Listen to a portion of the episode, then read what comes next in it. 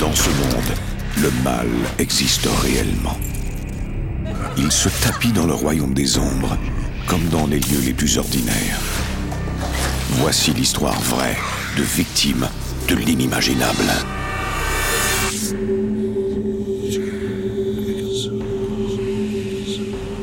Entre notre monde et celui des esprits, il y a des portes.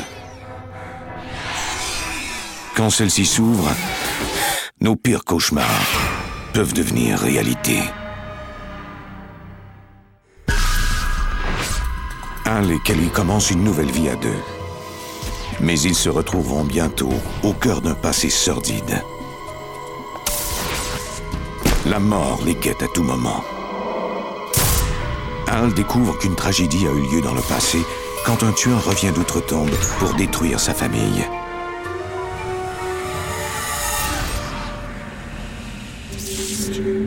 Vous écoutez Antise, le tueur d'entre les morts.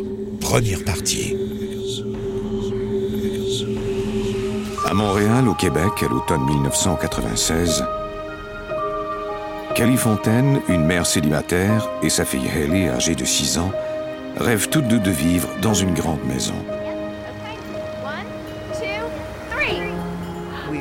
On se baladait dans les rues au hasard, et chacune de nous deux choisissait sa maison préférée. C'était un petit jeu auquel on jouait tout le temps. Pour protéger sa famille, Kelly a demandé que l'on ne divulgue pas son identité. Toutes les deux, on est tombés d'accord sur une même maison, ce qui était plutôt inhabituel. Normalement, nous avions chacune nos préférés. On jouait à ce jeu, je crois, parce qu'on avait toujours rêvé d'avoir une belle maison. Depuis plus d'un an, Kelly fréquente Al Goodwin, un contremaître en construction.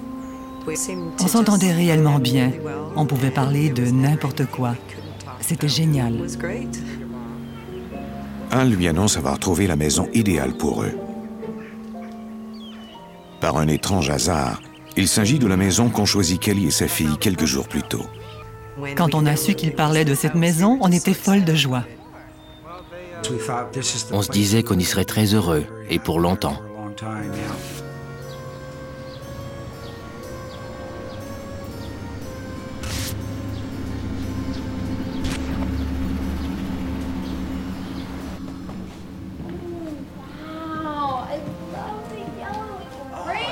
Avant d'emménager, Al et Kelly font repeindre les chambres.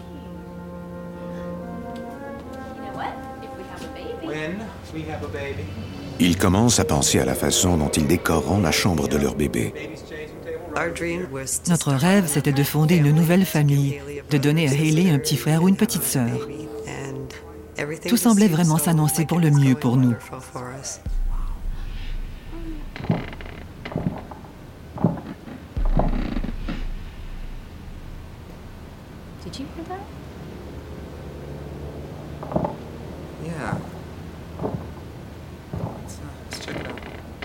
On a entendu quelqu'un monter les escaliers.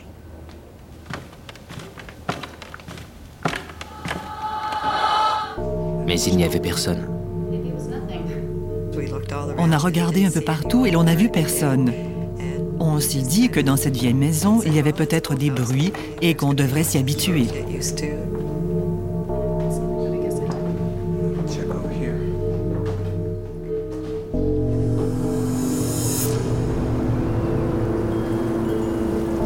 Quelques semaines plus tard, Al est parti travailler et Haley se trouve à l'école.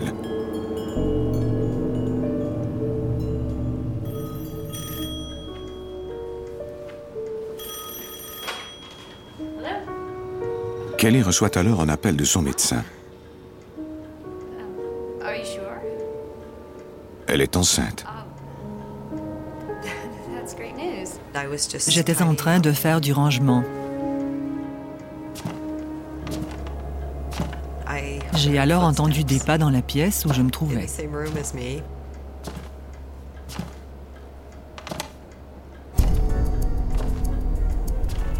Je me suis dit que je n'allais pas en faire tout un plat, que j'avais sans doute rêvé, et j'ai repris mes occupations.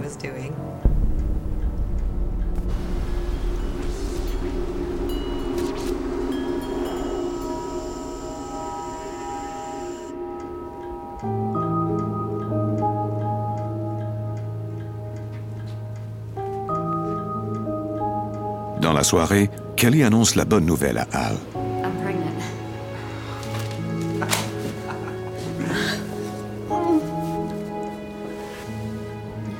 Elle lui parle également des étranges pas qu'elle a entendus. Je ne voulais pas qu'il pense que j'étais ce genre de personne hypersensible, à bout de nerfs. On vivait ensemble depuis peu de temps et je ne voulais pas qu'il croie que j'étais folle.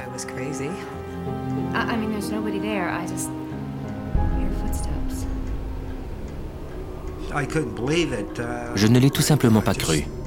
couldn't believe it. Maybe it's somebody walking outside. Yeah, maybe.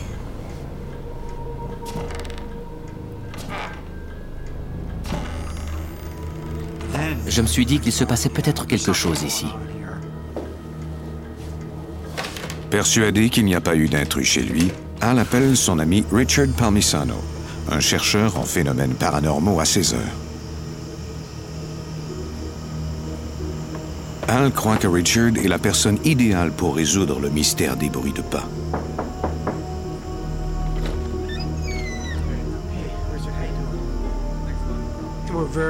Ils étaient morts d'inquiétude. Ils venaient tout juste de signer le bail. Ils avaient une petite fille et ils craignaient de s'être laissés entraîner dans une situation difficile. Al lui dit qu'il y a peut-être une explication rationnelle au bruit. Il espérait que ce ne soit pas un phénomène paranormal. Il voulait que je lui donne une explication sensée. Il m'est arrivé d'enquêter sur des phénomènes étranges et de découvrir que ce n'était que des souris ou que la maison craquait. The house settling. Then we can identify the cause. Richard suggère au couple d'enregistrer les bruits de la maison quand ils n'y sont pas. Il croit que l'esprit est attiré par Kelly. Et qu'elle devrait mettre elle-même l'enregistreuse en marche. C'est elle, Kelly, qui semblait surtout être l'objet des phénomènes.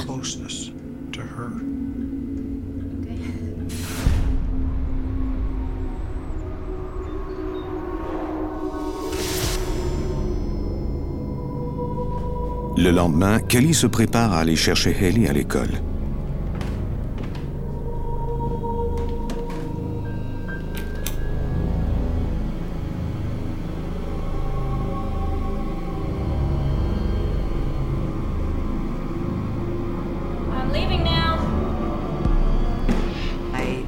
J'ai délibérément fait du bruit en descendant l'escalier.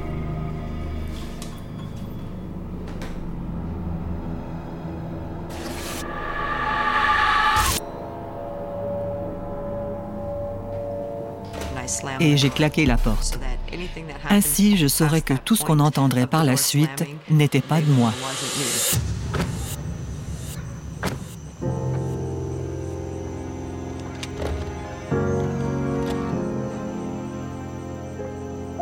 Dans la soirée, quand Al et Richard rentrent du travail, ils sortent la cassette de l'appareil.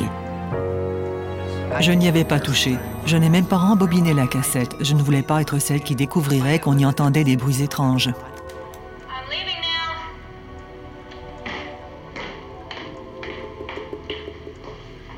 Ce qu'ils entendent sur le ruban les déconcerte.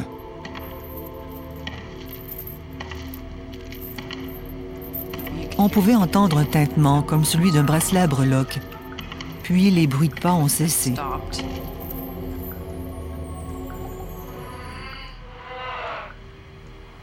Ce n'était même pas un son humain. C'était terrifiant, absolument terrifiant. J'ai regardé Al et je n'ai pas eu à lui dire qu'il y avait quelque chose chez lui. Richard Palmisano, chercheur de phénomènes paranormaux. Il l'avait déjà compris à l'écoute du ruban. Quelque chose d'invisible rôdait dans cette maison.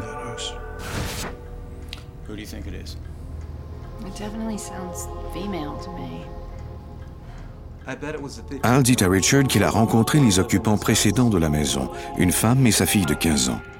Il ajoute que cette dernière portait un bracelet à breloques. De plus, il trouve que la voix sur l'enregistrement ressemble à la sienne.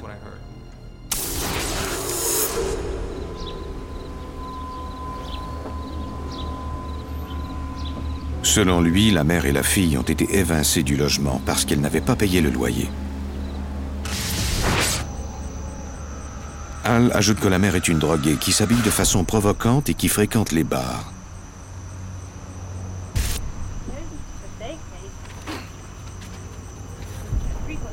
Ses nombreux amants et ses comptes impayés ont rendu la vie dure à sa fille.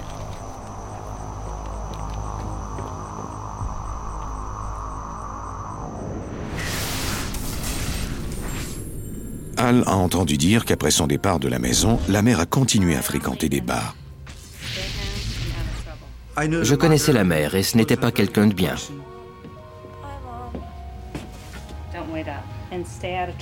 Elle consommait beaucoup de drogue. L'adolescente de 15 ans est de plus en plus désespérée du comportement destructeur de sa mère.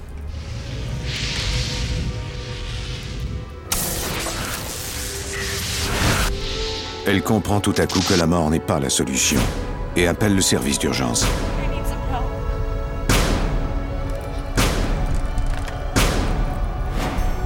Mais l'ambulance arrive trop tard pour la sauver.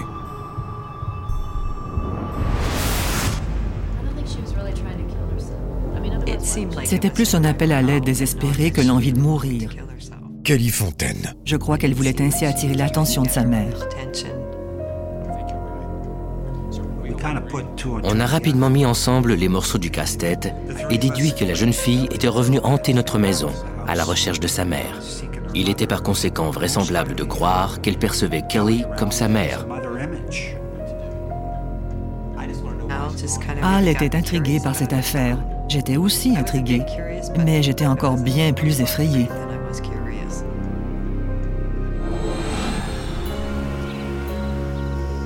Au cours des jours suivants, Al et Richard activent l'enregistreuse dès que la maison est vide. Dès qu'il n'y avait personne et que la maison était silencieuse, ils parlaient et ils faisaient toutes sortes de choses.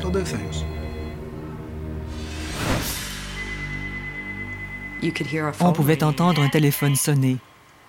Et la jeune fille y répondait. On entendait ce qu'elle disait alors.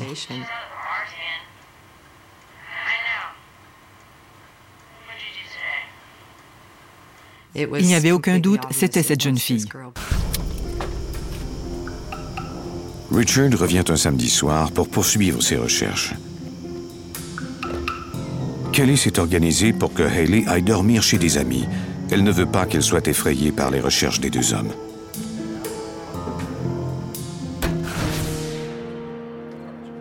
Al et Richard installent leur équipement en des points stratégiques de la maison.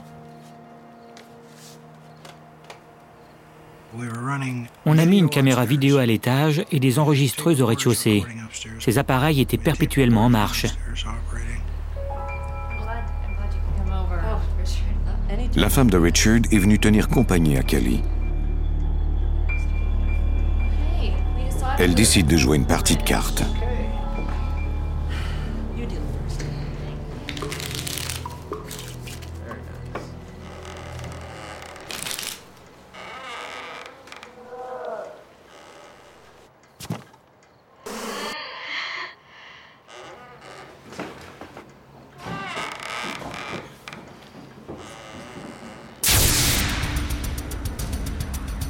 Al et Richard ont hâte d'écouter les enregistrements.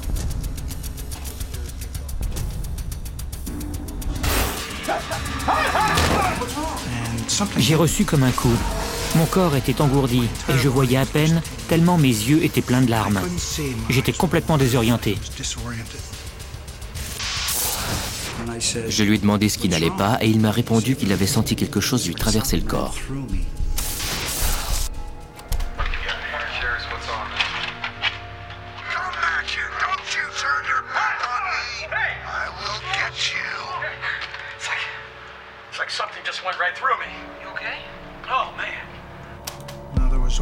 Al et moi étions seuls à l'étage.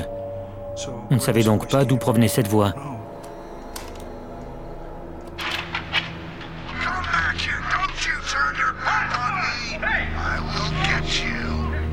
J'ai eu très peur.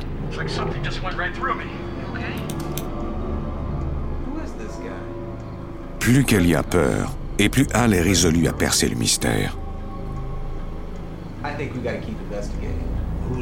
Qui était cet homme qui disait qu'il nous aurait Peut-être parlait-il à la jeune fille.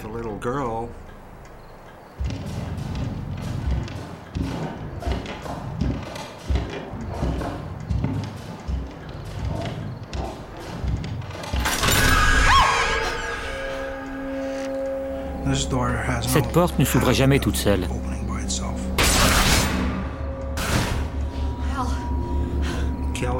Kelly et la femme de Richard nous ont dit qu'elles en avaient assez. Elles voulaient aller dormir ailleurs. C'en était rendu à ce point. On avait tous très peur.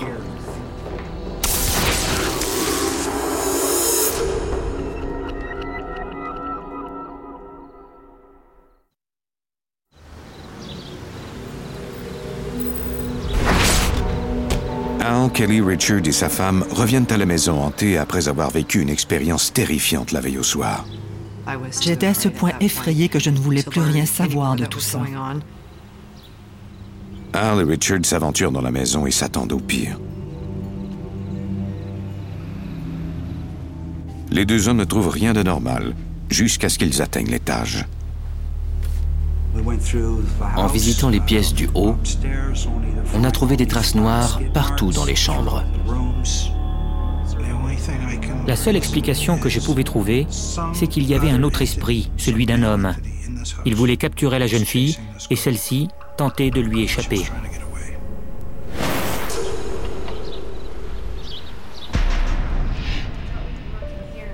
Quelques jours plus tard, Richard revient accompagné d'une médium.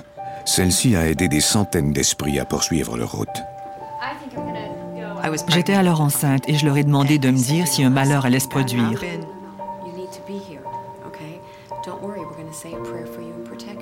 Elle m'a répondu que c'était très important que je reste et que je participe à la séance. Nous nous sommes tenus par les mains pendant qu'elle priait pour qu'il ne nous arrive rien de mal. Elle semblait vraiment savoir ce qu'elle faisait. Amen. Possible.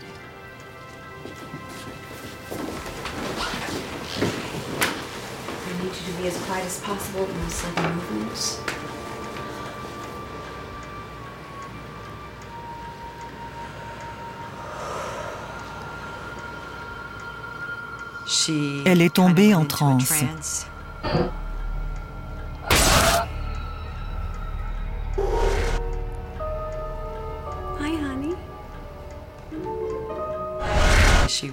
Elle a semblé avoir une conversation avec cette jeune fille et elle lui a dit qu'elle ne devait pas rester. Elle devait poursuivre son chemin.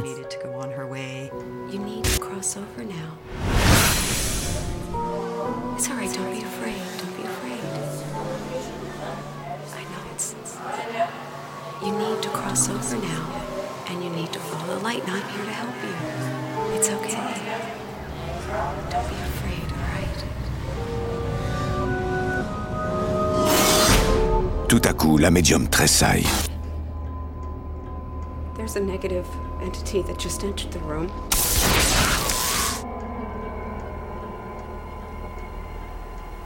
Cet esprit s'est manifesté pour forcer la jeune fille à rester dans la maison.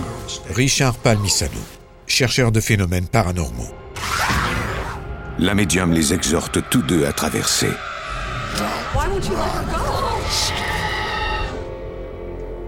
Elle s'est mise à discuter avec l'esprit masculin et à lui demander de laisser la jeune fille tranquille.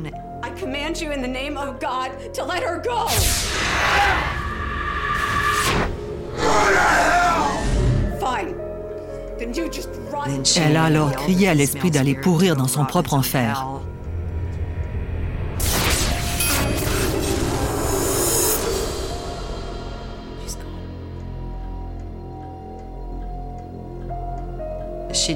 Elle nous a assuré que la jeune fille était partie, mais que l'esprit masculin, lui, ne bougerait pas de là.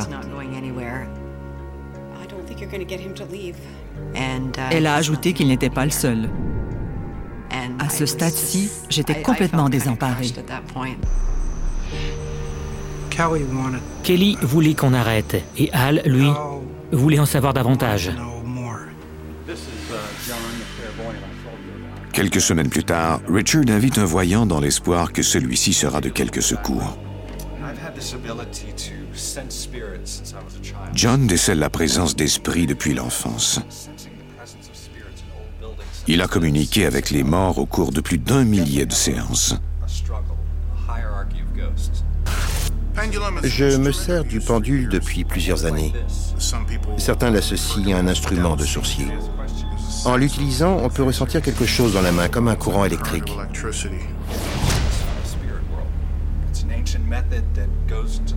Les pendules sont employés depuis des millénaires pour déceler les vibrations imperceptibles et parfois pour communiquer avec les esprits. John explique qu'il pose des questions et que les esprits font bouger le pendule dans le sens des aiguilles d'une montre pour dire oui et dans le sens inverse pour dire non. Il a bougé si violemment que j'ai dû le tenir très fort pour ne pas l'échapper.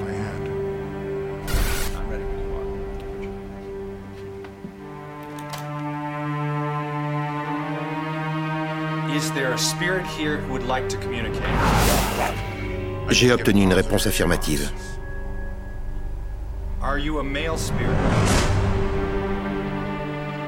Le pendule m'a clairement indiqué que c'était le cas. John, voyons.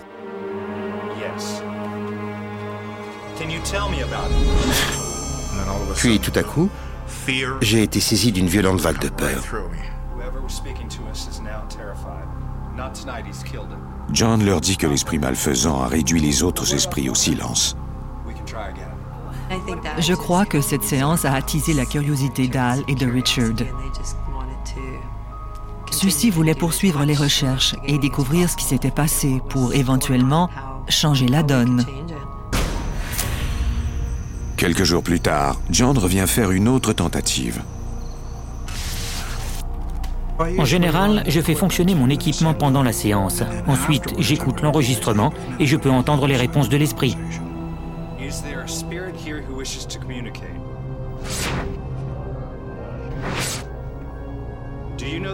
Le voyant tente d'en apprendre un peu plus sur l'esprit mauvais. Je me rappelle avoir demandé précisément quel était son nom. Connaissez-vous son nom Et la réponse ne s'est pas fait attendre. Le pendule s'est mis à tourner de plus en plus. C'était un oui. Please indicate when I get to the first letter of his name. A, B, C, D, E. Good. First letter is E. He's here.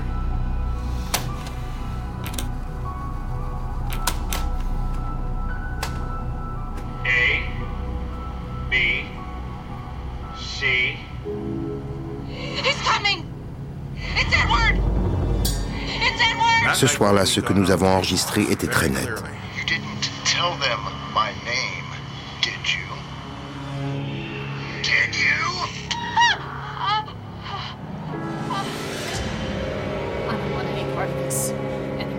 Kelly est terrifiée. Je ne savais plus que penser. J'avais trop peur.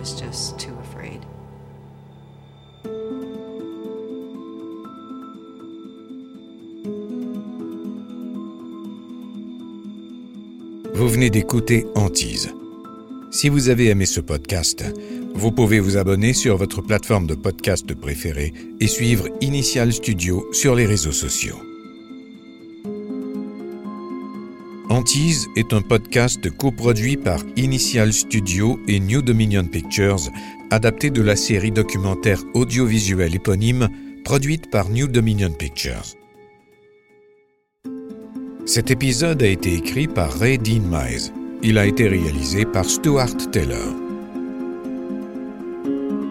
Production éditoriale Sarah Koskiewicz, Mandy Lebourg et Astrid Verdun. Montage Johanna Lalonde. Avec la voix d'Alain Cadieux.